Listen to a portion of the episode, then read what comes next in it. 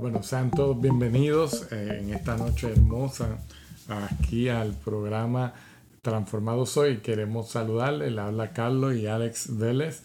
Eh, tenemos hoy un tema muy interesante que vamos a estar discutiendo. Sí, en el episodio de hoy, buenas tardes a todos, qué bueno que podemos estar una vez más hablando de temas importantes para nuestro desarrollo personal, temas también de familia, relaciones, temas de bienestar, así que eh, contentos porque hoy vamos a, conversar en nuestro espacio donde podemos tener eh, estas conversaciones importantes, ¿verdad? Sobre el autosabotaje.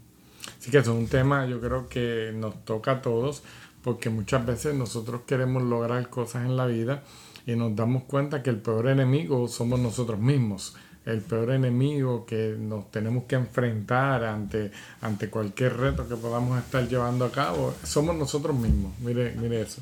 Sí, y también en nuestra, en el campo donde nos desarrollamos, donde ayudamos a muchas personas, ya, ya sea como coaching o en diferentes áreas que hacemos, nos damos cuenta que esto es un tema muy necesario, porque a veces estamos autosaboteando cosas que queremos hacer y ni nos damos cuenta que así, es. Me gustaría comenzar con un quote que había compartido con uno de los grupos que, que ayudo, donde dice, trátate a ti mismo o a ti misma como a alguien al cual eres responsable de ayudar. Trátate a ti mismo o a ti misma como alguien a quien tú eres responsable de cuidar, de ayudar, de ser el mejor amigo. Así que nos gustaría comenzar en este episodio de hoy con eso. ¿Cómo, cómo, cómo podemos definir lo que es el autosabotaje? Primero hay que entender que es la forma como reaccionamos a situaciones, es una forma como nosotros reaccionamos a situaciones, así que hoy vamos a descubrir qué es, algunas formas de cómo nos saboteamos nosotros mismos, eh, también algunas emociones negativas que esto nos provoca, es. como un ciclo vicioso, nos gustaría empezar eh, estableciendo que es una acción, es una, una, reacción que nosotros tenemos a diferentes emociones cuando no nos sentimos bien, cuando no nos sentimos bien, entonces lo podríamos definir Carlos, como lo podríamos definir cuando nosotros mismos impedimos llegar a las metas que nos hemos trazado. Y eso, y eso como decía hace un momento, eso es lo peor, porque entonces eso trae con, consigo también el no llegar, pero encima de eso el sentimiento de frustración, porque uno sabe que no le puede echar la culpa a nadie es uno mismo, internamente uno sabe que hay algo que hay que mejorar. Es como que nuestra mente se empeña en que no logremos los sueños, en que no logremos las metas que queremos, que no logremos las cosas que hemos deseado. Es tremendo porque no nos damos cuenta a veces que la parte inconsciente, lo que creemos, es lo que empieza a impedir que la parte consciente pueda actuar. Que la parte consciente pueda actuar y, no se da en un vacío tampoco. Podemos tener, por ejemplo, un ejemplo, alguien que quiera bajar de peso. Tiene la meta que quiere bajar de peso por las razones que sea, salud, por autoestima, la razón que sea, pero de repente pasa un problema, pasa una situación, pasa un conflicto con la familia e inconscientemente hace unas acciones que se ve la parte consciente, que de, repente se ve en la nevera comiendo cosas que no estaba planificado comer. Entonces es cuando como, que esa parte de nuestra mente hay que entender que el 90% de nuestros pensamientos eh, son inconscientes y un 10% son conscientes. Entonces eh, todas esas acciones que empiezan a nivel inconsciente a impedir que lo que nosotros queremos o que soñamos se pueda dar.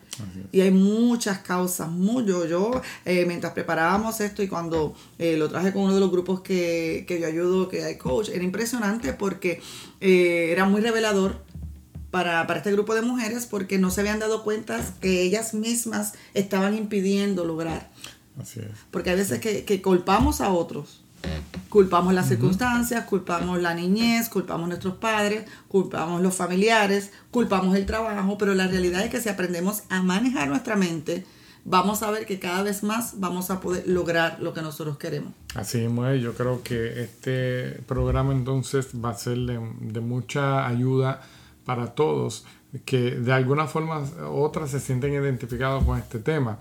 Eh, lo importante aquí no es quedarse en esa mentalidad, saber de que así como podemos caer en ese, en ese tipo de, de pensamiento o de, o de sistema, ¿no? De autosabotaje, tenemos también la posibilidad y la oportunidad de salir hacia adelante en la vida y lograr tener éxito en todo lo que emprendamos. Una de las causas es la falta de conocimiento. Definitivamente la causa de conocimiento porque eh, cada vez que tocamos un tema como este, muchas veces las personas no se dan cuenta que lo están haciendo. Entonces es lo que queremos, llevar del inconsciente al consciente para que estemos eh, presentes con las cosas que estamos pensando. También falta de control, de autocontrol, pero para que se dé el autocontrol tienen que pasar otras cosas tienen que pasar otras cosas, baja, baja estima también podría ser y creencias limitantes que hablábamos hace un ratito sobre las creencias limitantes que tú estabas compartiendo. Sí, que son cosas que no tenemos el control porque como hablábamos esta tarde, eh, ya nosotros después de grande o después de adultos tenemos un sistema de filtros ¿no? que nos, nos ayudan a identificar algunas cosas como que, son, como que son buenas para nosotros, que tienen algún tipo de, de valor o que nos sirven pero cuando somos pequeños no tenemos ese sistema de filtro. ¿Y qué es lo que sucede? Los niños, entonces cuando somos pequeños tenemos todo ese esa gama de información que viene de nuestros padres, nuestros familiares y todo viene cargado de sistemas de creencias, de cosas que, que creía nuestro abuelo, nuestro bisabuelo y han ido pasando de generación en generación y cuando nosotros somos pequeños se alojan de una forma casi instantánea sin pasar por ningún proceso de, de, filtraje, podemos decirlo así.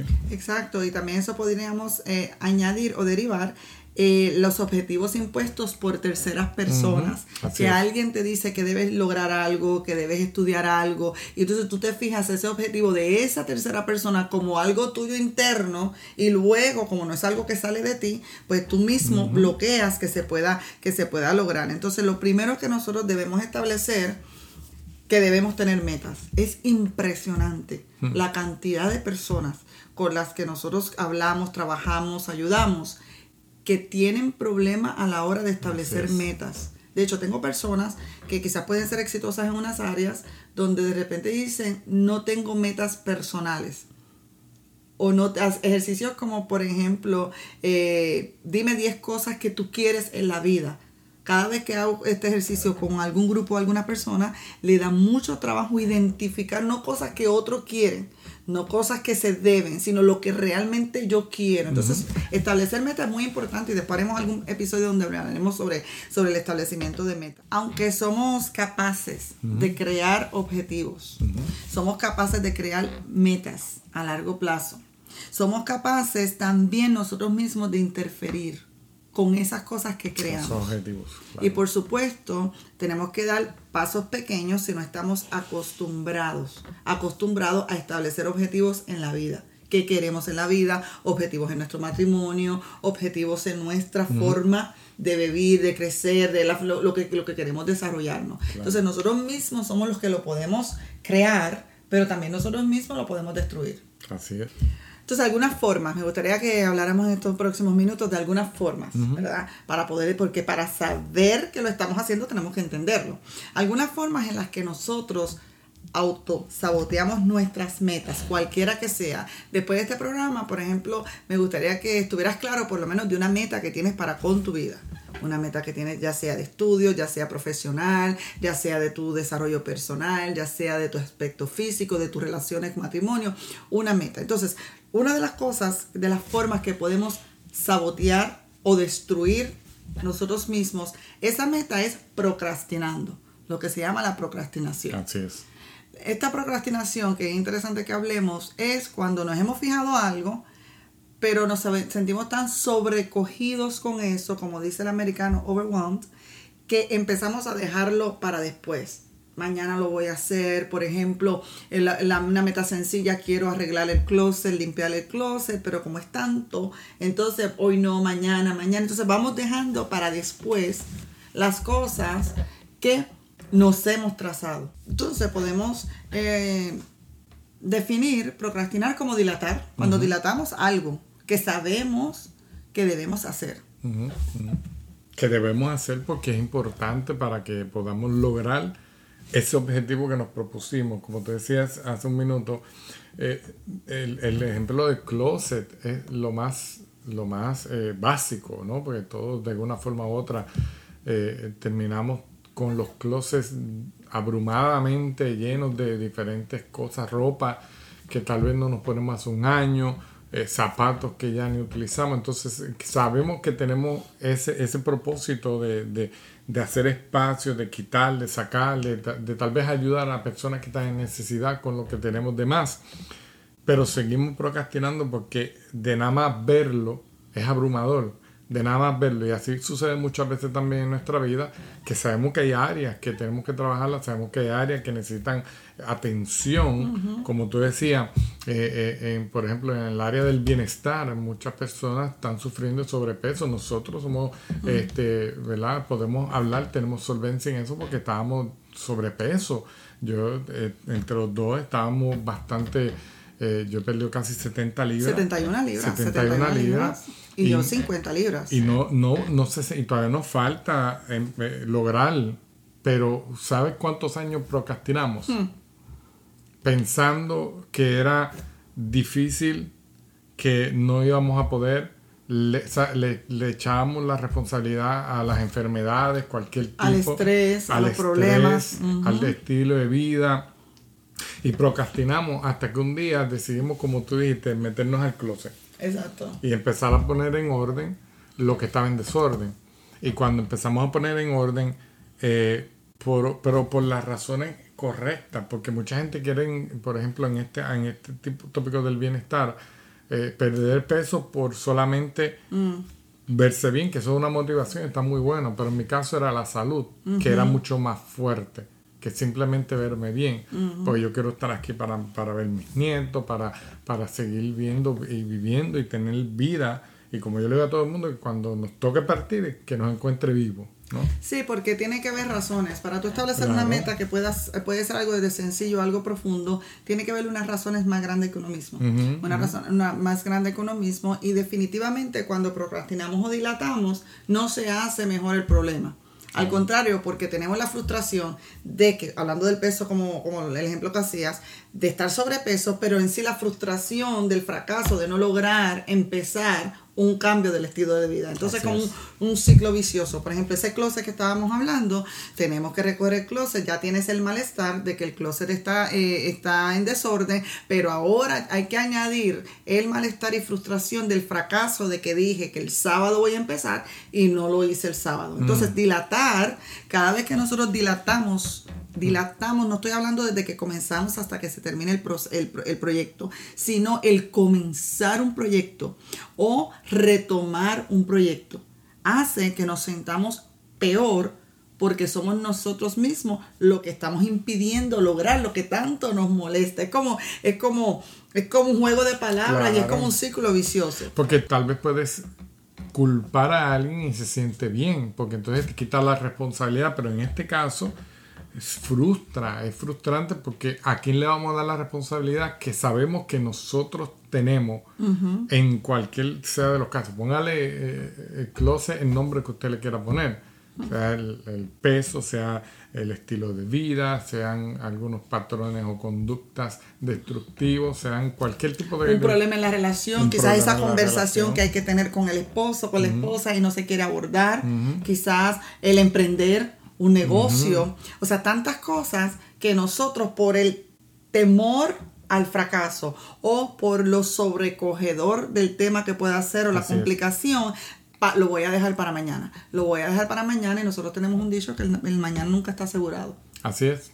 Así que el hoy es el día que nosotros podemos tomar para empezar a, a llevar a cabo esa transformación. Yo soy de las que pienso que, tomando el ejemplo ya sea del closet, cualquiera de los ejemplos que hemos dado, el peso, todo lo demás, debemos empezar por un por ciento pequeño. Claro. Para poder crear el momentum, para poder crear la motivación. Hay gente que no empiezan a hacer algo porque están esperando la motivación y es todo lo contrario. Cuando tú decides hacer algo y tú, como dice el americano, you show up, o sea, que tú te haces presente y, y te haces presente en eso que has propuesto. Eso te va a hacer sentir que quieres la próxima vez hacer un poco más. Por tanto, se va creando lo que se llama la motivación en el momento. Entonces, siempre decimos, empieza por algo pequeño. Claro. Y poco a poco, si tú vas todos los días aumentando un 1%, al final de 30 días ya tienes un aumento de un 30%. Por ejemplo, ese closet, no empieces por el área que más te abruma. Empieza por el área donde tú vas a ver un efecto más rápido. Yo empezaría de esa forma. Por ejemplo, alguien que nunca ha hecho ejercicio no puede decir ahora voy de lunes a viernes a un gimnasio cinco horas al día porque no lo vas a poder hacer porque no tienes la resistencia, la resiliencia, ni tienes la disciplina. Entonces te vas a frustrar más al ver que no lo puedes hacer y te vas a comparar con otros que quizás ya tienen un estilo de vida de esta forma por tiempo. Por tanto, ese 1% yo creo que es bien importante. Y no compararnos con otras personas. Eh, el 1% mío no es el mismo 1% tuyo. Entonces, es importante. Eso se le conoce también como los micropasos, ¿no? Está hablando de una persona que, está buscando la forma de, dejar estos hábitos destructivos eh, como tal que, tiene esta persona. Eh, específicamente, pues fuma y me estaba diciendo que quería dejarlo. Y yo le decía, bueno, ¿cuántos te fumas al día? Ok, son 10, por decir un ejemplo, un número, esto es solamente hipotético, pues proponte mañana que sean 9 o 8 y celebra, porque también esa es otra. Entonces tenemos que, si logramos bajar, aunque sea 1, un por ciento, como tú decías, eh, ponle que podamos bajar uno, le decía yo a la persona, ponle que puedas bajar un cigarrillo, en este caso, eh, por lo menos uno a la semana en 50 semanas estamos hablando que ya la persona puede dejar de fumar. Entonces, eh, es cuestión de verlo así, de poco a poco ir building up, eh, eh, buildeando, ¿no? uno encima del otro, un porcentaje encima del otro y vamos, se puede, se puede. Otra forma también que saboteamos también, eh, nunca te ha pasado, dicen que los hombres son más, eh, a veces más eh, propensos a esto, que cuando tu esposa te dice, vente que tenemos que hablar, mm. entra algo que se llama el escapismo. El escapismo podría ser en ese ejemplo. escapismo es un poco diferente a la procrastinación. Procrastinación es dilatar o dejarlo para después. Pero el escapismo es cuando dejas de hacer las actividades que nos acercan a la meta. Por mm. ejemplo, tomando el mismo ejemplo, eh, decidimos entonces, vamos a bajar de peso, hicimos un plan, empecemos a hacer cambios pequeños, cambios pequeños, que se tomar un poco de agua, que se cambiar los hábitos alimenticios un poco, pero ahora ya lo empecé, pero ahora yo dejo de hacer esas cosas que me están, estoy dejando de caminar, estoy dejando de tomar agua Sigo con mi objetivo de que quiero perder peso, pero empiezo a hacer lo que se le llama el escapismo, dejar de hacer esas actividades que me acercan a la meta que yo he trazado. Claro. Eh, decía Einstein, uno de sus famosos es que locura es querer resultados diferentes, pero haciendo las mismas cosas. O en algún momento, eh, cualquiera de las dos, por razones equivocadas. Puede ser que de momento eh, te encuentras con una amiga, con un amigo que han perdido 30 libras de peso y tú necesitas y tú en ese momento te motivas y tú quieres y te empiezas a unir a caminar, pero no son motivaciones internas profundas tuyas. Al poco tiempo empieza a buscar escapismo, porque como no, te, no tienes algo fuerte que te conecta, empezamos a buscar escapismo y cuando venimos a ver dejamos dejamos por completo. Lo sé porque me pasó por muchas me pasó muchas veces donde quería por mi salud quería tener algunas metas de salud, algunas metas donde eh, pudiera tener una calidad de vida mucho más saludable y, y, a mitad del camino o a mitad del transcurso comenzaba con eso con ese, con, con ese escapismo donde empezaba a buscar excusas y terminaba igual o peor. Y la realidad es que ese escapismo es por miedo al fracaso, por miedo a no lograrlo. Entonces nos hacemos ausentes de las actividades que sabemos que nos pueden ayudar. Es como el que tiene la meta de graduarse del colegio o la universidad, pero deja de asistir a la clase. No es que no se ha matriculado, no es que no ha empezado, no es que lo ha dejado para después. Es que dejó de ir a la clase y la única forma de graduarse es yendo a clases y tomando exámenes. Eso se podría decir que se le pierde el interés o simplemente es que es un escapismo que está en el, en el área inconsciente. Porque cuando uno le pierde interés en el momento, conscientemente uno dice, ah, está bueno, pero no me interesa esa película, no me interesa eso. Pero yo creo que esto va mucho más profundo. Sí, porque es inconsciente. esa parte se puede dar inconsciente y, es un, y puede ser un temor al fracasar. Y antes de enfrentar el fracaso, mejor entonces dejo de aparecer. Dejo de aparecer en las actividades que me iban a acercar a lo que yo quiero.